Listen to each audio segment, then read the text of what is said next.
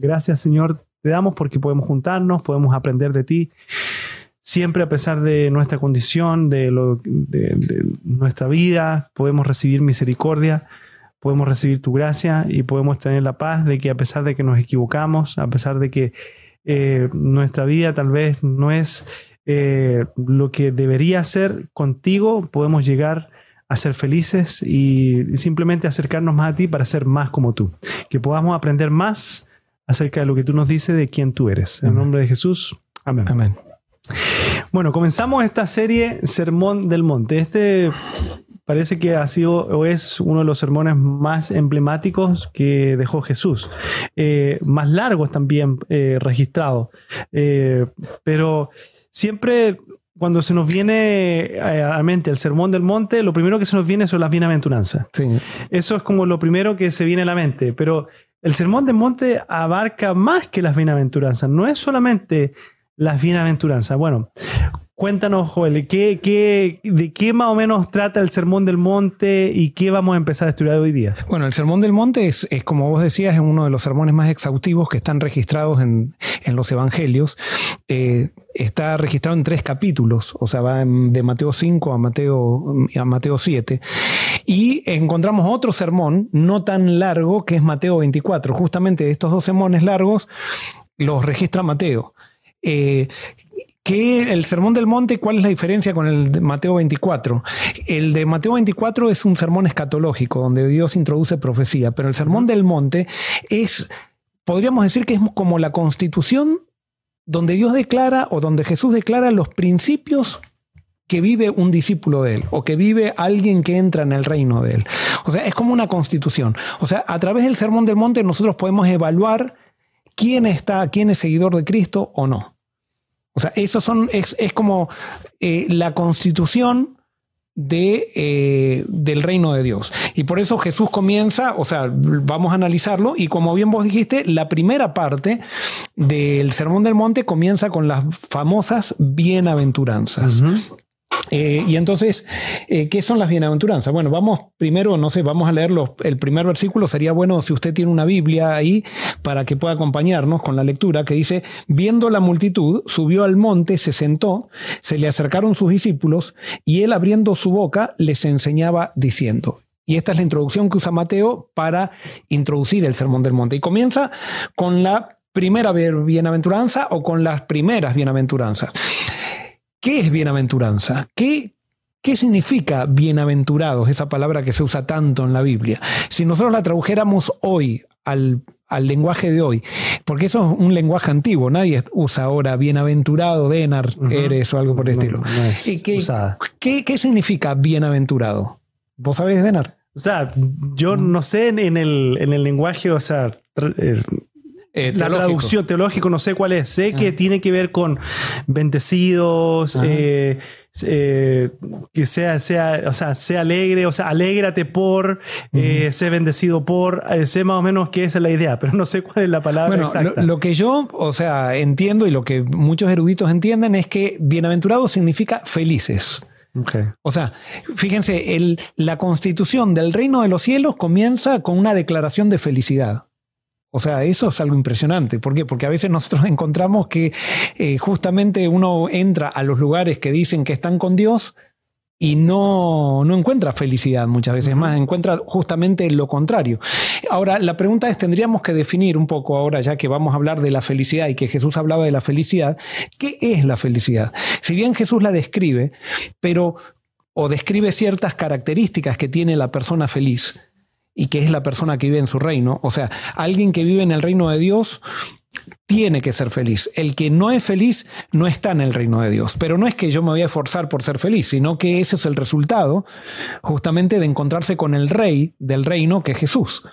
Ahora, Jesús declara lo que es felicidad, pero ¿cómo, ¿qué podríamos decir que es felicidad? Podríamos decir que felicidad, generalmente nosotros decimos felicidad es alegría.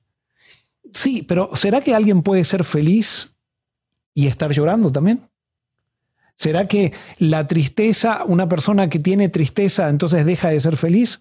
¿O el, la felicidad es un estado continuo que vive alguien por el, porque es el resultado de algo?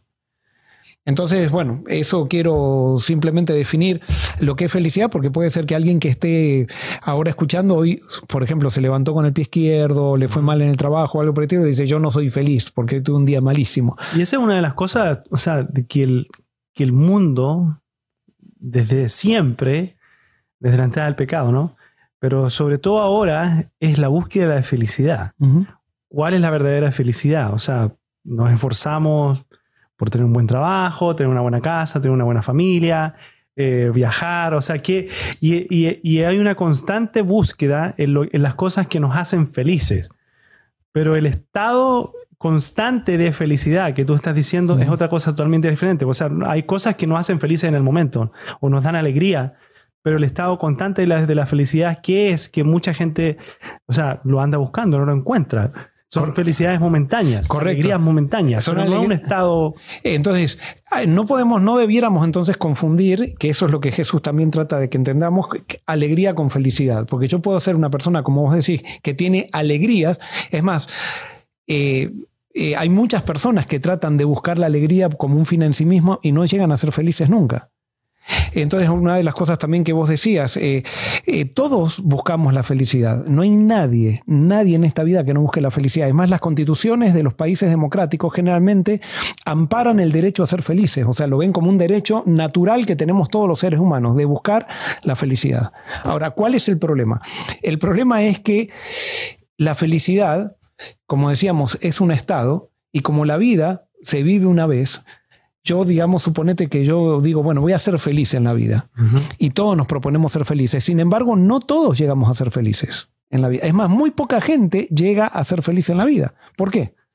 Porque elegimos diferentes caminos para llegar a la felicidad. Y yo cuando llego al final del camino digo, ay, me equivoqué de camino. Yo voy a volver a vivir de vuelta porque me equivoqué de camino. No, me equivoqué de camino y me equivoqué. La vida es muy dura. O sea, no me permite volver a vivir. O me replanteo aprendo de mi, de mi equivocación y vivo la felicidad de aquí en adelante, pero yo ya no puedo por la infelicidad que tuve en el pasado decir ahora voy a recuperar lo que perdí en el pasado. No, no fui feliz y no fui feliz. Ahora, no está perdido aquel que se siente que no ha llegado a ser feliz y hoy si traemos o Jesús trae un mensaje de esperanza de que podemos llegar a alcanzar la felicidad o podemos ser felices, quizás la última parte de nuestra vida. Mientras antes lleguemos mejor. Por eso Salomón decía en Eclesiastés, acuérdate de tu creador en los días de tu juventud, antes que lleguen los días malos y que digas no tengo en ellos contentamiento. O sea, y justamente Eclesiastés, que es uno de los libros de más sabiduría de la Biblia, trata el tema de la felicidad. Trata el tema de la felicidad. Ahora, por ejemplo, todos los que se casan, se casan con la. con, con la. con el ideal de ser felices. ¿Y qué pasa con eso? ¿Por qué cada vez más gente que se casa para ser felices, sinceramente, no llegan a la felicidad? ¿Cuál es la razón? Y bueno, eh, pregunto, eh, ¿cuál es la razón? Ustedes pueden también escribir acá en, las redes, ¿cuál es la razón? Eh, entonces, el gran problema es que la felicidad no la puedo conseguir que alguien me la dé a la felicidad. La felicidad es algo, es un beneficio o una bendición que se recibe privadamente. Y si yo no soy, si yo no soy feliz, no puedo recibir la felicidad de nadie. Alguien puede eh, contribuir a mi felicidad, pero no puede hacerme feliz. Y si yo, por ejemplo, me caso para que alguien me haga feliz, lo más, lo más probable es que sea que fracase, que no sea feliz y que haga infeliz también a la persona que tenga al lado. O sea, o le voy a hacer muy, va a ser muy eh, trabado para la persona poder ser feliz si hay alguien que está dependiendo de otro para la felicidad. Entonces, la felicidad no depende de las cosas que yo reciba, básicamente. O sea, de que otra persona me pueda dar para hacerme feliz. Correcto. Entonces, eh, pueden contribuir, pero no eh, en algo, ¿no? Pero, mm. pero en forma pasajera. En, forma pasajera, sí. La, gente me puede dar ciertas alegrías, puedo estar contento, por ejemplo. Vamos, vamos al, o alegría, no felicidad. vamos al caso de un deportista, un cantante o cualquier, cualquiera de nosotros. Eh, pero vamos, por ejemplo, las personas que están haciendo cosas para destacarse. Reciben el aplauso. En el aplauso experimentan cierta excitación que reciben por la aprobación del público y por destacarse. Sin embargo, esa sensación que es tan, eh, es tan adictiva no llega a llenar el corazón. Y por eso muchas veces vemos que esa gente que ha sido muy aplaudida termina la vida confundida. Porque en ese aplauso, en esa alegría, en esa excitación que se logró por diferentes caminos, sea por el aplauso, sea por el éxito, sea por, eh, eh, por el dinero, o sea, por lo que sea, eso no da felicidad porque la felicidad es un estado interior del corazón. Es más, la felicidad no se la busca, es el resultado de vivir. Y acá viene, ¿qué es la felicidad? Es cuando yo encontré mi propósito en la vida. O sea, eh, es cuando yo le encuentro sentido a la vida. Y el sentido de la vida se le encuentra cuando tengo un propósito. Sin propósito, una persona que no sabe cuál es su propósito no puede, no puede ser feliz. Entonces yo no, si yo quiero ser feliz, no puedo decir me voy a forzar para ser feliz, me voy a divertir, no, me puedo divertir y si no encontré por propósito en la vida, es más, si en esa diversión que estoy teniendo no hay propósito, no voy a ser feliz. Una persona feliz tiene propósito en la vida y puede pasar por miles de problemas, miles de pruebas, puede pasar incluso por el valle del dolor y así todo, la felicidad no se le afecta porque sigue siendo feliz. Y justamente, ¿qué es felicidad? Yo le llamo, o sea, voy a tratar de definir, esto va a parecer un poco de nueva era y no, no es así, pero para mí la felicidad es entrar en armonía con las leyes del universo. O sea, y eh, las leyes, ¿cuáles son las leyes del universo? Son es la ley de la creación. Dios creó el universo. Eh, y entonces, ¿qué es lo que produjo infelicidad en el ser humano? Cuando el ser humano perdió la armonía con la ley universal y con Dios, por supuesto.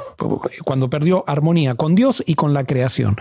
Y al perder armonía con Dios y en la creación, entonces eso trajo una falta de propósito, trajo una alienación, trajo una centralización en uno mismo, justamente porque antes de que el ser humano pecara, no estaba centrado en sí mismo, sino que vivía, eh, su felicidad la canalizaba dando felicidad a otros. Pero la persona que no tiene felicidad generalmente piensa en sí mismo. Y mientras más piensa en sí mismo, menos feliz es. Mientras más nosotros pensamos en nosotros mismos, menos feliz somos. Entonces es básicamente una contradicción.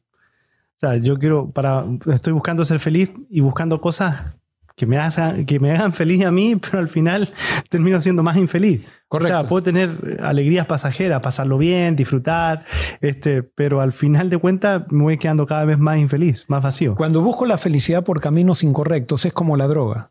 Eh, vos probás, la primera vez que probás droga, te causa una excitación tremenda y decís qué linda sensación, pero después esa sensación pasa y resulta que para volver a, tener la misma sensación que sentiste al principio, tenés que tomar dos dosis. Y tomás dos dosis y decís, ah, qué bueno, sentí de vuelta la sensación. Ahora, la sensación que había sido bastante larga, la primera dosis que tomé, ahora con las dos dosis no es tan larga y resulta que en la medida que voy repitiendo la experiencia, me voy esclavizando a la droga y cada vez la sensación que sentía al principio se va, va disminuyendo hasta que quedo en una miseria total y quedo esclavo de la droga, pero ya no puedo salir de allí. Mm. Y lo mismo pasa con la vida cuando nosotros buscamos la felicidad por caminos que no nos llevan a la felicidad. Cada fracaso, cada chasco que tenemos, acrecienta el vacío que tenemos. Y entonces eh, la gente entonces ante ese vacío busca otra vez algo diferente, otro camino, y que si no es el correcto, va a agrandar más el vacío, hasta que terminamos siendo esclavos de nosotros mismos y terminamos siendo esclavos de esa búsqueda. Entonces, básicamente con toda esta introducción de, de esta parte, que ha sido como una introducción, Jesús lo que está haciendo aquí es básicamente decirnos cómo podemos ser verdaderamente felices. Él va a describir lo que es la felicidad. Okay. Pero hay algo que tenemos que entender. Él va a describir esto es la felicidad cuando vivo esto, pero él quiere que entendamos que no es que yo tengo que buscar eso, sino lo que él quiere que entendamos es que nosotros tenemos que aprender a encontrarnos con Él. La felicidad viene por el hecho de que nosotros nuevamente, Él haga un cambio en nuestro corazón y nuestro corazón entre en armonía de vuelta con el universo, entre en armonía con Él, entre en, armonía con las leyes naturales y eso produce eh, crecimiento. Él lo que pretende es que yo descubra mi propósito también en la vida y cuando descubro mi propósito y soy feliz, ya no vivo para mí, vivo para contribuir al crecimiento de otras personas. Y cuando contribuyo al crecimiento de otras personas y veo que otras personas crecen, esa, allí comienzo a caminar en el estado de la felicidad. Y por eso siempre la felicidad, y bueno, eso lo vamos a ver en la medida que desarrollemos el Sermón del Monte, se va a dar en el servicio, en el servicio. Ahora, tú dijiste en el principio que Jesús describe lo que es la felicidad en el reino. En el reino. Eh, eso significa que nosotros tenemos que esperar a vivir en el reino de los cielos o, en el o puede o sea o, muy buena muy buena pregunta. La felicidad plena la vamos a vivir en la segunda venida de Cristo.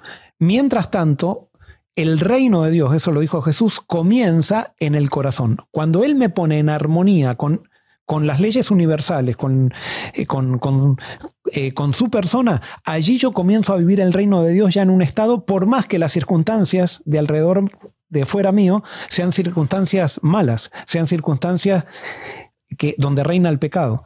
Pero si yo tengo el reino de Dios en mi corazón, que son los principios que Dios estableció. Más adelante quizá vamos a hablar eh, cómo son esos principios, porque eso lo podemos recibir solamente a través del Espíritu Santo, cuando el Espíritu Santo mora en nosotros.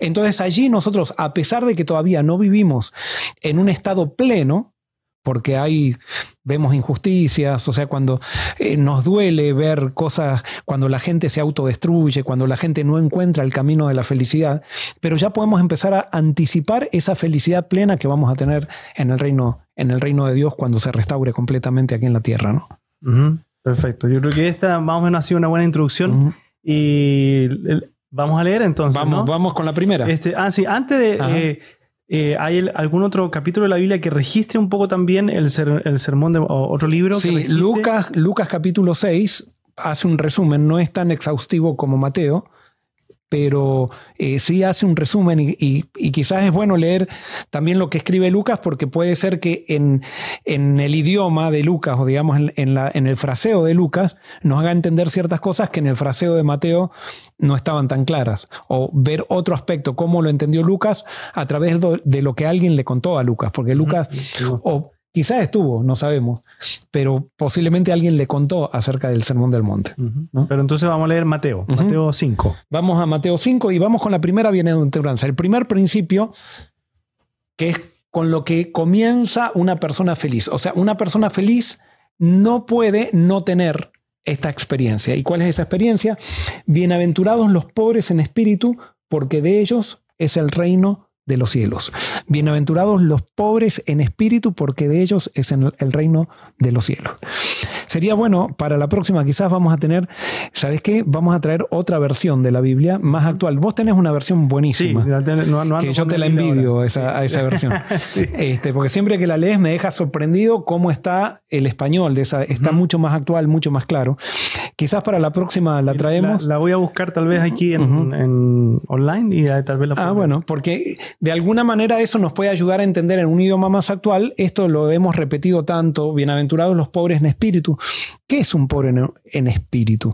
¿Qué quiere decir? Porque de ellos es el reino de los cielos. Aquí lo tengo. Este, Dios bendice a los que son pobres en espíritu y se dan cuenta de la necesidad que tienen de Él porque el reino del cielo les pertenece. Muy bien. ¿Cómo, se llama esa versión? Eh, nueva traducción viviente. Nueva traducción de muy, muy bien. Nueva traducción viviente. Esa, eh, eh, termina, esa traducción no es literal, por lo que entiendo, sino que expresa el concepto que interpreta el traductor que allí está en esa bienaventuranza. Entonces, ¿qué son los pobres en espíritu? Jesús dice que son felices aquellos que están necesitados. Si lo tradujéramos quizás literalmente o lo lleváramos a la verdadera idea, bienaventurados los mendigos en espíritu, porque de ellos es el reino de los cielos. ¿Qué quiere decir los mendigos en espíritu? ¿Qué es un pobre? ¿Qué es un pobre? ¿Qué es un mendigo? Una persona que no tiene, o sea, le faltan cosas, no tiene nada. No, tiene nada, ni tiene nada. El mendigo, ¿qué hace generalmente? Cuando hay alguien mendigando, ¿qué está haciendo? Está pidiendo. Ajá, el mendigo nunca da nada. O sea, entonces Jesús eh, lo que está diciendo es bienaventurado el que no tiene nada para dar. Porque ellos es el reino de los cielos. ¿Por qué es feliz el que no tiene nada para dar? ¿Por qué es feliz el que es mendigo? Si es justamente lo contrario, es una paradoja, porque en, esta sociedad. nadie quiere ser mendigo. Claro, en, esta sociedad todos nos dicen: si querés ser feliz, tenés que tener, tenés que tener. Y, todos buscamos tener cada vez más cosas. Pero Jesús dice: bienaventurado el que no tiene nada para dar. ¿Qué quiere decir eso? O sea, bueno, y acá vamos a, vamos a entrar en un principio. Acá lo que Jesús está diciendo es que los orgullosos no pueden ser felices. O sea, básicamente los que son necesitados del espíritu, podríamos así, o sea, los que sienten necesidad del espíritu. Exacto, son los que, bueno, acá está hablando también en, el, sí, en el, en el plano espiritual. Los que sienten que no tienen nada para ofrecer en el plano espiritual son los que van a ser felices. ¿Por qué? Porque nosotros dijimos que esto no es por esforzarse que nosotros podemos llegar a vivir esta felicidad. Entonces, si no es por esforzarse, y yo no la tengo esa felicidad, yo la tengo que recibir a esa felicidad. Y si la tengo que recibir, yo tengo que reconocer que yo por mí mismo, mismo no la puedo lograr a esa felicidad. Entonces Jesús dice, muy bien, quieren ser felices, lo primero que tienen que reconocer es su, su necesidad. Que eso, como recién decíamos, es algo muy difícil en esta sociedad porque esta sociedad nos enseña que tenemos nosotros que mostrar que podemos, que por las cosas que queremos tenemos que luchar este, y que nosotros tenemos mucho que ofrecer. Eh, si bien eso nos da cierto éxito en la sociedad, sí, porque alguien puede decir, bueno, entonces yo voy a decir que yo no tengo nada para dar en todos lados, y puede ser que humanamente no tenga éxito esa persona aunque yo creo que sí, a la larga va a tener éxito. Pero sin embargo acá dice Jesús que comienza todo reconociendo nuestra necesidad. Reconociendo nuestra necesidad. yo creo que también es un principio para, para nosotros, o sea, toda nuestra vida pensar así, de, o sea, de, ver que el éxito que tengamos, eh, el reconocimiento que tengamos, lo que sea, eh, no es nuestro. Y necesitamos cada vez más, o sea, que cada vez que tengamos más, sintamos que tenemos menos. Correcto. Y, en esa, en esa medida nos quedamos, o sea, siempre necesitando más, porque en la medida que encontramos que nosotros somos capaces, que nosotros podemos hacer las cosas, que nosotros no necesitamos tanto, este, ya no, no, tenemos esa necesidad del mendigo, sino que ahora yo paso al otro lado y le doy a la otra gente y me siento eh, ya con mis capacidades. ¿Puede ser también de verlo de ese punto de vista? Sí, yo creo que esto tiene muchas variables. Por ejemplo, el, mendigo es el, que no tiene nada para dar, parece mentira esto, eh, que se siente que está necesitado, no necesita competir, tiene muchos amigos. El que siente que tiene mucho, a la vez y quiere mostrar que tiene mucho, realmente lo que está mostrando es que nunca recibió nada y que ha logrado, con esfuerzo, ha logrado hacer muchas cosas. Entonces, cada vez que aparece alguien alrededor, que le puede causar sombra, lo ve como una amenaza. ¿Por qué? Porque el orgulloso, ¿qué es el orgullo? Y espero no, no estar dando demasiada vuelta. Yo una vez dije el chiste de nunca más voy a decir lo que es el orgullo, porque, ah. porque después tú me respondiste. Y... yo ya no me acuerdo, pero sí. o, sea, cuando hablas del orgullo, yo sé a qué te vas a referir. Pero, eh, sí, o sea, lo voy a, lo voy a, le voy a, quemar el chiste. Él, él va a decir algo de los argentinos que somos orgullosos. O sea. el orgullo es el pequeño argentino que todos tenemos adentro. Y tú me dijiste, yo te voy a mostrar lo que es la envidia. Nunca me voy a olvidar eso. Me tiré el chiste y me salió para atrás porque tú me lo contestaste de vuelta, lo tenías listo. Ahora, hablando de esos argentinos, ¿qué, es el, ¿qué es el orgullo? El orgullo, esto parece mentira lo que vamos a decir. Yo esto lo prediqué ya, quizás ahora lo podemos desarrollar un poco más, pero el orgullo es inseguridad. Es inseguridad. O sea, todos nacemos de acuerdo con lo que dice la Biblia, lo querramos reconocer o no, nacemos necesitados de Dios. Pero hay gente que no lo reconoce. Entonces, ese vacío de Dios que tenemos, hay gente que lo trata, o todos lo tratamos, porque no es gente, yo también lo he tratado, lo tratamos de llenar con cosas que no son Dios.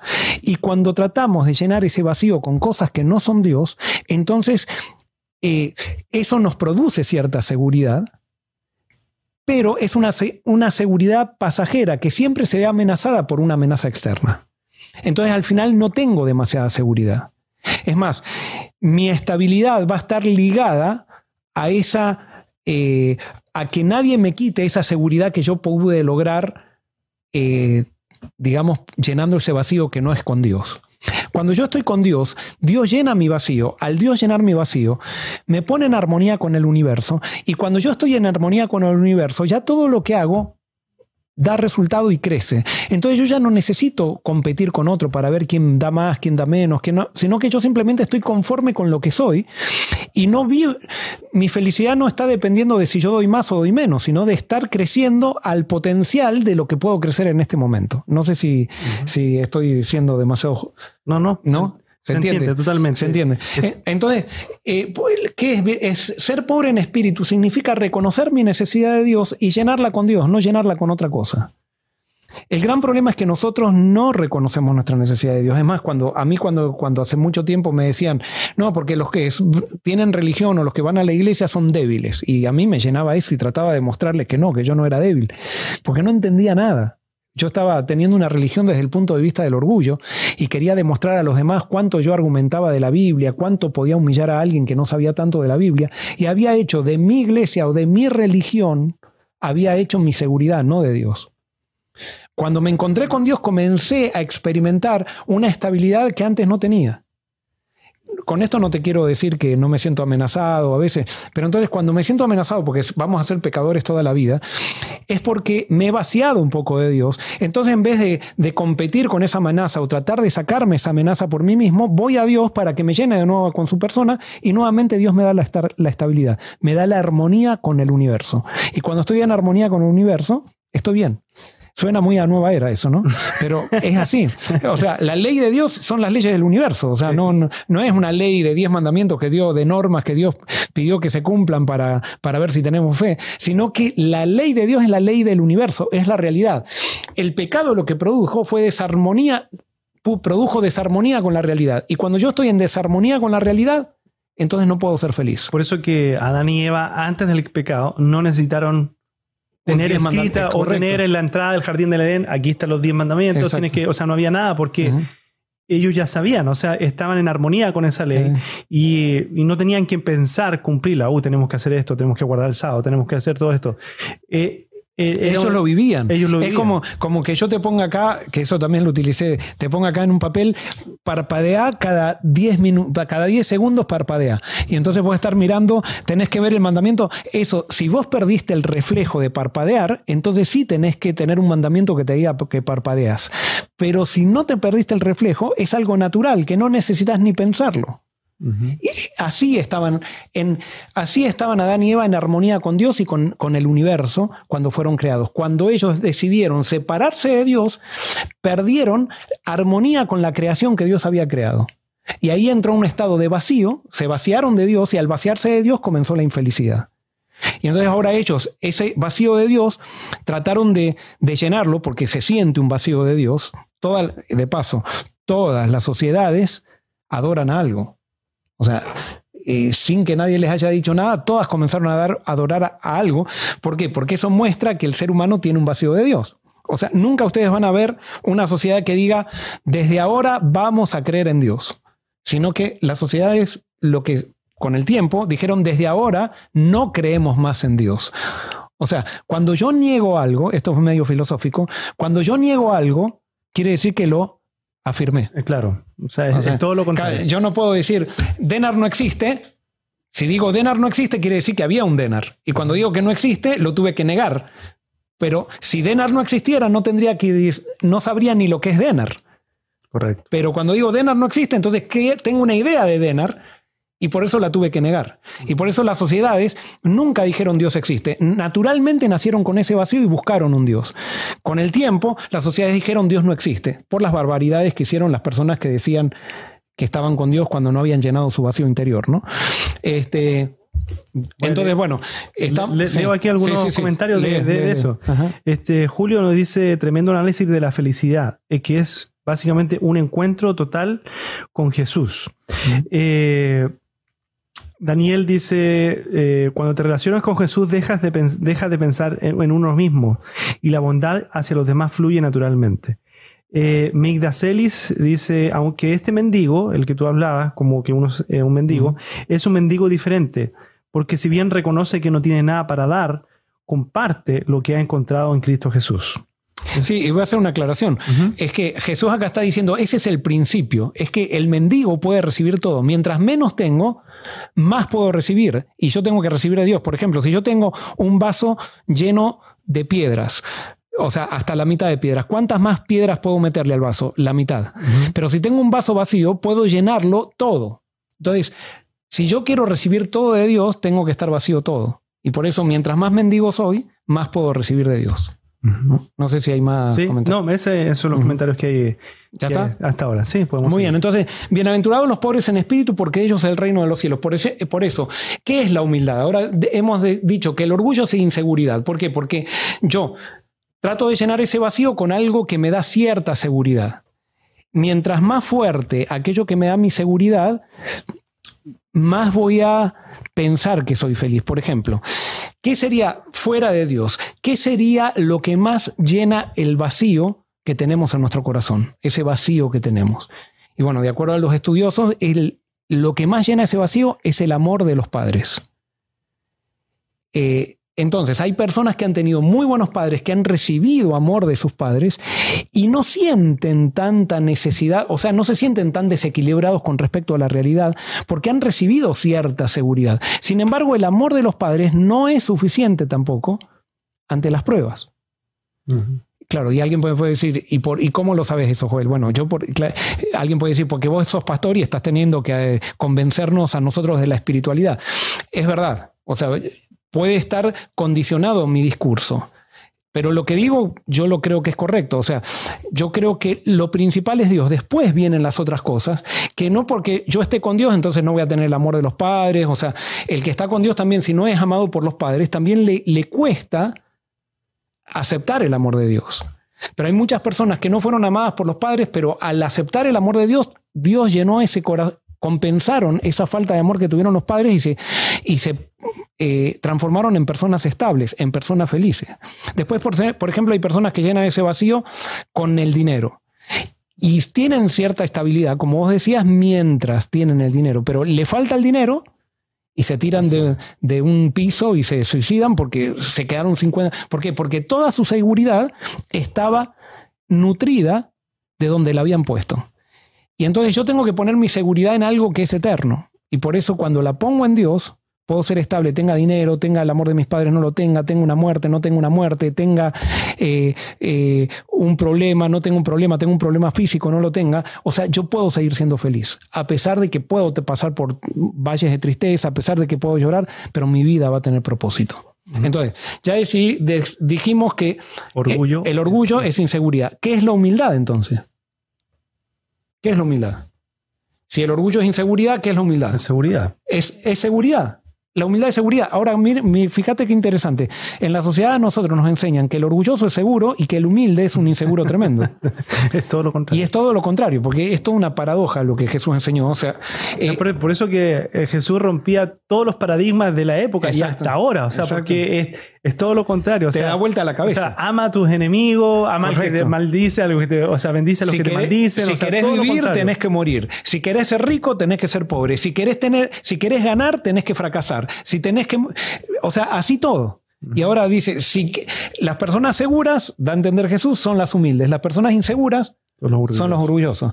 Y nosotros pensamos que es al revés. Y nos engañamos también con, lo que vemos nosotros. Eh, pero, por ejemplo, el orgulloso que tiene que estar continuamente, como es inseguro, tiene que estar hablando continuamente de sí mismo. Entonces nosotros decimos, esa persona es muy segura porque está hablando continuamente de sí mismo. No, es tan insegura que continuamente necesita estar afirmándose con sus palabras porque si no se siente que no, no vale nada.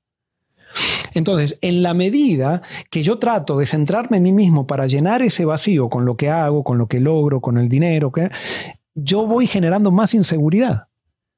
La persona que llena ese vacío es estable, y puede entonces construir relaciones saludables también, porque la persona orgullosa, justamente el orgullo es lo que mata las relaciones, porque como decía al principio, con el orgullo competís. Vamos a un, caso que a mí me tiene muy... Eh, el caso del País Saint Germain. Eh, el último partido que hubo, no sé, ¿estuviste en las noticias? Sí, vi, que ah, hubo un problema entre algunos jugadores. Entre algunos jugadores, especialmente entre eh, Mbappé. y Neymar. O sea, ¿qué fue lo que pasó? Neymar llega y vos fíjate cómo, cómo es la dinámica, ¿no? Del, del, orgullo, que es inseguridad al final. Llega cuando Neymar ve que en el Barcelona no podía hacer No, me parece una, no vamos a transformar en, un comentario deportivo. Esto. Pero, por ejemplo, con Messi, ahí va a entrar. Neymar se da cuenta que él no puede ganar el balón de oro en Barcelona porque ni ser el mejor jugador porque Messi era la figura. Entonces dice, me voy al Paris Saint Germain. Entonces se va al Paris Saint Germain y el que estaba en el Paris Saint Germain era Cavani, la estrella. Pero entonces cuando llega Neymar, hacen, como es un, un, eh, llega a ser el jugador más caro del mundo y toda una propaganda y todo eso. Y entonces Cavani, que era el centro, llega a Neymar y ahora Cavani se siente inseguro. Y ahora, ¿quién patea los penales? Y como le habían prometido el oro y el moro a Neymar, ahora Neymar es el que patea los penales. Y Cavani ahora se empieza a sentir inseguro por el hecho de que él ya no es él ya no es la figura. Y ahora comienzan a competir y se pelean. A tal punto que Cavani se tiene que ir. Pero entonces ahora está Mbappé surgiendo, se va a ir para el Real Madrid, lo convencen con dinero que no se vaya, prometiéndole el oro y el moro a Mbappé y Mbappé pone como condición que si él se queda, que lo vendan a Neymar porque él quiere ser la estrella. ¿Qué es el orgullo? La inseguridad. Si Mbappé estuviera seguro, si Neymar estuviera seguro, no necesitaría competir, competir con el otro. Yo no digo que Messi sea seguro, o sea, porque posiblemente tiene sus inseguridades, pero vos lo ves a él que no está compitiendo, porque ya tiene que siete balones de oro, no necesita competir ni con Neymar ni necesita competir con Mbappé y quizás se ponga a competir porque le agarre la inseguridad. Pero justamente el orgullo es inseguridad y lo que provoca es separación. Y es lo que está pasando en el Paris Saint Germain ahora. Cuando podrían estar unidos para cumplir un objetivo, no. Es que parece que el, inseguro no puede convivir con alguien talentoso al lado. Tiene que estar con todos, con personas que estén, sean inferiores a él, porque si no se siente mal. Porque si no se siente que lo van a comer. Claro. En cambio, el que es humilde, no le importa, no está compitiendo con nadie. Él sabe simplemente que está viviendo su potencial y, no, y su potencial no está, no está comparado con lo que está logrando el potencial del otro, está simplemente comparado con uno mismo y es con lo que Dios le dio. Y, eso es lo que da la seguridad, porque básicamente lo que leímos es que son bienaventurados, ¿no? Son felices los que sienten que no tienen nada, pero que lo tengo todo en Jesús y eso es lo que me da la seguridad y me hace ser humilde, no porque yo busque ser humilde, porque uno dice, yo decía antes, no, tienes que ser humilde, tienes que ser humilde. exacto. O sea, humilde, humilde. Y, y no, o sea, eh, estás siendo orgulloso de, mi humildad. estoy orgulloso que soy humilde. O sea, también contradicción. lo único que nosotros podemos hacer es ser conscientes de nuestro orgullo. Más de ahí ya no podemos, no podemos llegar. Es más, el ser consciente de nuestro orgullo, de nuestra inseguridad, nos puede llevar a experimentar la humildad si es que la buscamos en Dios. Vuelvo a repetir, si llenamos nuestro vacío en Dios. Eh, si no lo llenamos con Dios, tarde o temprano quizás lo llenemos con otra cosa y mientras lo estamos llenando nos sintamos tranquilos, no compitamos con nadie, hasta que sintamos nuevamente amenazados. Y ahí nuevamente sale ese león de, ese vacío que nos come, que nos quita la vida, nos quita las relaciones, nos quita la felicidad, nos quita el, el, equilibrio. O sea, metemos la pata cuando surge ese vacío y nos domina ese vacío. Y por eso Jesús comienza, bienaventurados los pobres en espíritu, porque de ellos es el reino de los cielos. Entonces, todo comienza con reconocer nuestro orgullo con reconocer nuestra necesidad. Así comienza el reino de Dios. Entonces esto también, esto hay un principio. Por ejemplo, iglesias. Donde hay iglesias, donde no se ve humildad, ¿qué quiere decir? E, esa iglesia está desenfocada. O sea, está viviendo una inseguridad muy grande, está con problemas de relaciones. Vive para, para sí. Vive para sí, no va a ser una, una iglesia proyectada hacia la misión, donde la gente venga y se sienta, eh, se sienta como que respira un ambiente tranquilo, sino que no, en esas iglesias la gente va a venir y se va a sentir que no es recibida. ¿Por qué? Porque todos están evaluando a todos para ver, es más, muchas veces en estas iglesias donde no hay felicidad, se compite por quién es más espiritual. Y hay gentes que pretenden ser iguales a Jesús, eso lo he visto, ¿eh? personas que pretenden ser iguales a Jesús. Yo he escuchado personas, por ejemplo, en iglesias, hermanos, iglesias que me han confesado que por un año no habían pecado. O sea, y, haciendo mucho esfuerzo, o sea, y eran personas sinceras. Pero son personas que no, no encontraron, pensaron que en el hacer cosas en la religión eso les llenaba el vacío. Y al final terminan siendo personas que son pendencieras, que tienen problemas de relaciones, están muy activas en las iglesias, pero no se encontraron con Jesús. Dios nos llenó el vacío de su corazón y no llegaron a la humildad que solamente Dios puede dar, que es esa seguridad que nos hace construir buenas relaciones. ¿no?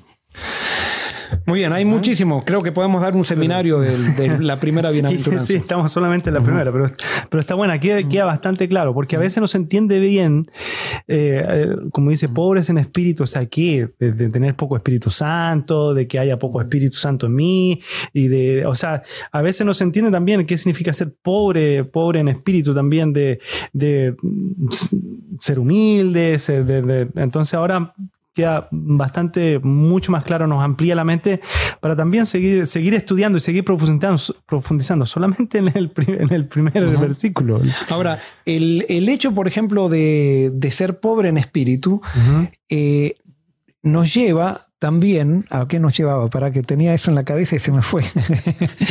Eh, eh, ¿Cómo nos cuesta a nosotros reconocer muchas veces nuestros errores? Mm. El que es inseguro no puede reconocer sus errores. Es más, le da un dolor muy grande. Ahora, yo hago una pregunta.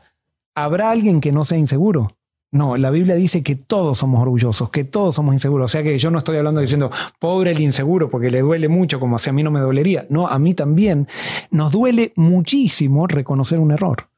Pero si estamos dispuestos a dar ese paso de reconocer un error, en vez de, de cuando, por ejemplo, cometemos un error, en vez de autojustificarnos, asumir responsabilidad, no tampoco reconocer lo que, porque alguien me puede estar acusando de, que, de, algo que no hice y no voy a reconocer simplemente porque hay que reconocerlo. Pero hay muchas veces que nos descubren algún error o que cometemos un error y no queremos reconocer y nos empezamos a autojustificar. Y eso hace que también nuestro vacío sea grande. O sea, porque el que vive para autojustificarse vive con temor a que lo descubran. En todo sentido. O sea, vive con temor a que al rechazo, a que si lo descubren, quizás si no se esfuerza tanto para parecer bueno delante de todos, lo van a rechazar. Y no hay nada más duro que el rechazo. Y por ese temor al rechazo muchas veces nos autojustificamos y el autojustificarnos nos vamos haciendo cada vez más inseguros. Y por eso hay yo he conocido a personas que eh, pareciera que es imposible reconocer un error. O sea, que nunca te van a decir, me equivoqué realmente, perdóname. O sea, eh, no, eh, es como que no, es siempre, no, no, no, pero eso fue porque, o, o, no, lo que pasa que el otro fue que hizo que esto, que lo otro, y entonces yo hice aquello. Siente auto. Entonces, perdón, la autojustificación nunca trae paz. Nunca. me, me, viene a la mente eh, el, ejemplo que voy a dar, no voy a poner a todos en, el mismo lugar, o sea, porque hay políticos que son buenos, pero por un político que reconozca un error, porque siempre, eh, y, lo ve en la noticia, no tengo que ser, no es que la situación, que la situación actual, que el gobierno anterior, que, esto, nunca dicen, ¿sabes qué? Nos equivocamos, tomamos una mala decisión como gobierno, porque, o sea, no, no se pueden decir eso. Bueno, es justamente... Muy difícil. Eh, ¿Cuándo vos vas a descubrir o vamos a ver un buen líder? Es aquel que asume responsabilidad, el que está echando la culpa a, los demás. Pasan todas las cosas, o sea, políticos, pasa en las iglesias, pasa en constructores de casas. En el deporte también. En el deporte también. Entonces, cuando ustedes ven a alguien que siempre está hablando del pasado y echándole la culpa a lo, a lo que pasó, ahí ustedes ven a alguien que no, no tiene capacidad de liderazgo. El liderazgo, el, el, líder, el verdadero líder, es alguien que asume responsabilidad y que es más, se siente desafiado por las realidades que les toca liderar. O sea, puede ser que incluso haya heredado una realidad que no era la mejor, pero no va a, no va a vivir hablando de lo que no funciona hoy, que es por causa de, si no funciona hoy, hoy estás de líder, hoy tiene que haber crecimiento. O sea, tiene que haber crecimiento, quizás sea más lento, lo que sea, pero no podemos vivir eh, eh, justificando nuestro mal presente por el mal pasado que, hubo. No podemos estar, eh, Milton decía, un escritor decía, yo no soy eh, ¿cómo era que decía? Ah, yo no soy culpable de la cara con que nací, pero soy culpable de la cara que tengo ahora. no sé si Milton lo decía o Chaplin, no sé quién fue que lo dijo eso, pero es, es, una verdad muy grande. O sea, yo no soy culpable de la cara con que nací, pero la cara que tengo ahora, si tengo una cara de limón, es mi responsabilidad, no es la responsabilidad de mis padres ni nada. Yo hoy, con las decisiones que tomo, o me hago pobre en espíritu por las decisiones que tomo. Y entonces alguien puede decir, pero ¿cómo? Recién decías que no es por esforzarse que vas a ser pobre en espíritu. Justamente, yo puedo decidir buscar llenarme de Dios. Y si decido otra cosa, bueno, yo soy responsable de esas decisiones que tomo. Pero no le puedo echar a otro la culpa de las decisiones que tomo. O sea, la, lo más importante aquí también es la decisión que nosotros tomamos para vivir. O sea, en nuestro estilo de vida, o sea, ser pobre en espíritu significa decidir llenarme y reconocer que no tengo nada. Pero yo decido eso. Tengo que decidirlo para que Dios me llene y seguir en ese camino. Exacto, exacto. Y por eso Jesús dice, comienza con un, con un reconocimiento de necesidad. Y por eso eh, la entrada al, al discipulado siempre es a través de una crisis, o la entrada, digamos, a la entrega. No sé si al discipulado. O sea, eh, yo si- siempre tengo una teoría que muchos me la, me la discuten y, y estoy, o sea, yo no digo que lo que digo es correcto, pero la teoría es que los discípulos pueden negar a Jesús, pero los apóstoles no. O sea, una vez que yo llego a la entrega, ya no lo traiciono, o sea, no, nega- no lo traiciono a Jesús. No vemos apóstoles traicionando a Jesús, sí vemos muchos discípulos traicionándolo a Jesús. O sea, al, al ser discípulo estoy aprendiendo a vivir en el reino. Al ser apóstol vivo en el reino y no puedo salir. Eh, Correcto. Podría Eh, ser así, sí, algo así. Y como quizá, oh, a ver, qui- quizás no sé, eh, gracias por el ejemplo para poder desarrollarlo más. No les puedo decir que lo tengo totalmente pulido, al 100% pulido este concepto, pero, por ejemplo, yo al discipulado lo veo como un noviazgo con Jesús. al, a la entrega, ya la veo como el casamiento. Ya no se vuelve. En el noviazgo vos podés todavía decir no quiero. O sea, pero una vez que te entregás, ya no volvés atrás. O sea, eh, entonces eso lo veo. Entonces, ¿qué pasó? Nadie de los discípulos se entregó si no fue a través de una crisis. Y nadie se entrega. O sea, eso de llegar a ser necesitado, lastimosamente somos tan inseguros y orgullosos y tan engañados en nosotros mismos que no sabemos con qué se llena el vacío. Entonces muchas veces por ese vacío que tenemos tenemos que llegar a golpearnos, no porque Dios nos golpea, sino que nos golpeamos en la vida y es a través de unas crisis que reconocemos nuestra necesidad. Y por eso, gracias a Dios por las crisis, no porque Él las provoca, sino porque Él las permite, porque en su en su sabiduría las permite con un calor que no sea demasiado, un calor que no nos destruya, sino que nos lleva, que nos lleve a él, que nos dé la oportunidad de llevarlo a él. Tenemos algunas preguntas. Sí, claro. Este, Dice, Wilson dice, eh, Joel, si yo no tuve nada que hacer para venir a vivir a este mundo de pecado, ¿por qué tengo que llenar una serie de requisitos para ir al cielo? No, es que acá no está diciendo Jesús que esos son los requisitos para ir al cielo. Acá lo que está diciendo cuál es la condición del que va al cielo. O sea, acá Jesús está describiendo quién es feliz. No está diciendo, este es el requisito para ir al cielo. Lo que Jesús está diciendo es, los que vayan al cielo van a ir con este regalo. Van a ser humildes. Porque es Jesús el que nos da eso. O sea, no es que Jesús dice, tenés que ser humilde para ir al cielo. No, Jesús dice, todo aquel que quiere ir al cielo, yo le voy a regalar esto. Venga a mí.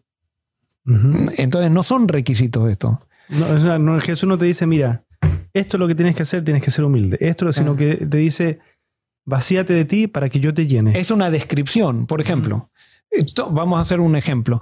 Todo el que viaje, eh, por ejemplo, nosotros estamos viviendo acá en Estados Unidos, ¿no? Somos americanos. Todo el que viaje al exterior tiene pasaporte americano. Pero el pasaporte americano no me hace a mí, no me da la nacionalidad americana. Yo soy ya, suponete, porque nací acá, aunque no es mi caso, pero porque nací, soy nacido y soy... Después saco el pasaporte porque me lo da el país para yo poder viajar con libertad.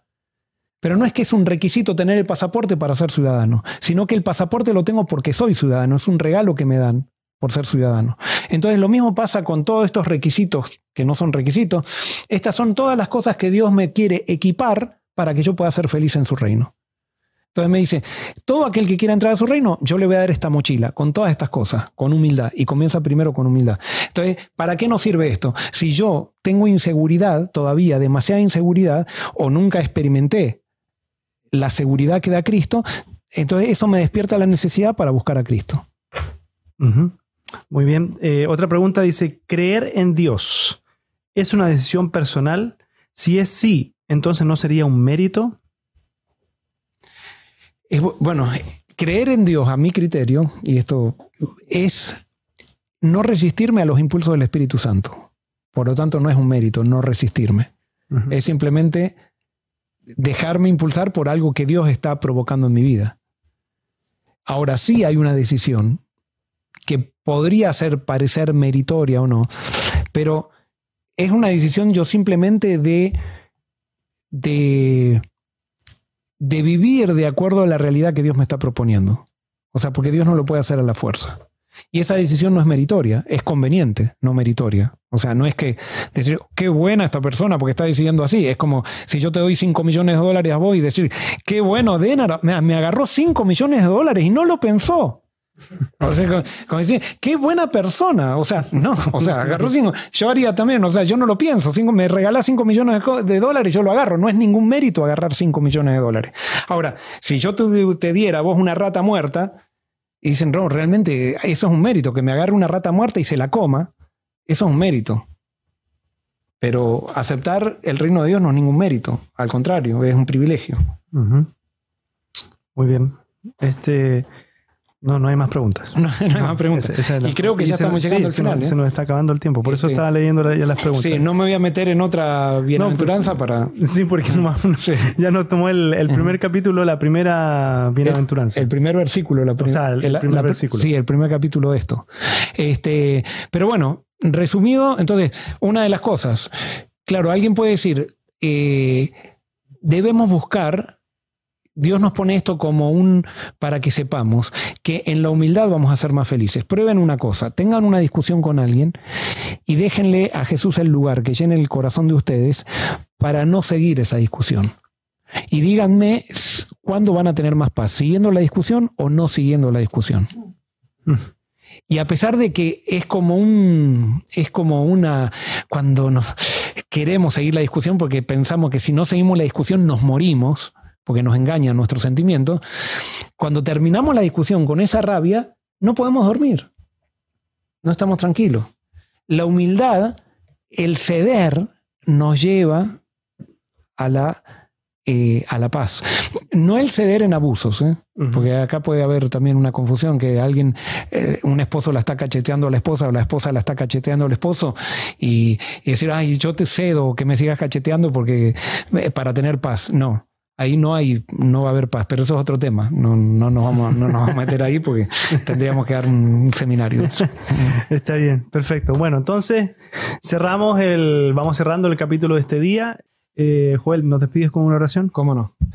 Querido Señor, gracias porque podemos, a través de tu palabra, podemos entender lo que es la vida.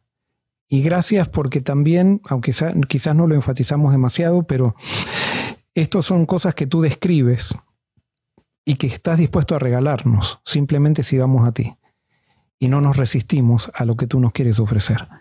Te pido que todos podamos comenzar a vivir esa experiencia, podamos tener un anticipo de la experiencia del reino en nuestro corazón y podamos de esa manera también contagiar a otros. Gracias Señor por todo y esto te lo pedimos en el nombre de Jesús. Amén. Amén. Nos vemos.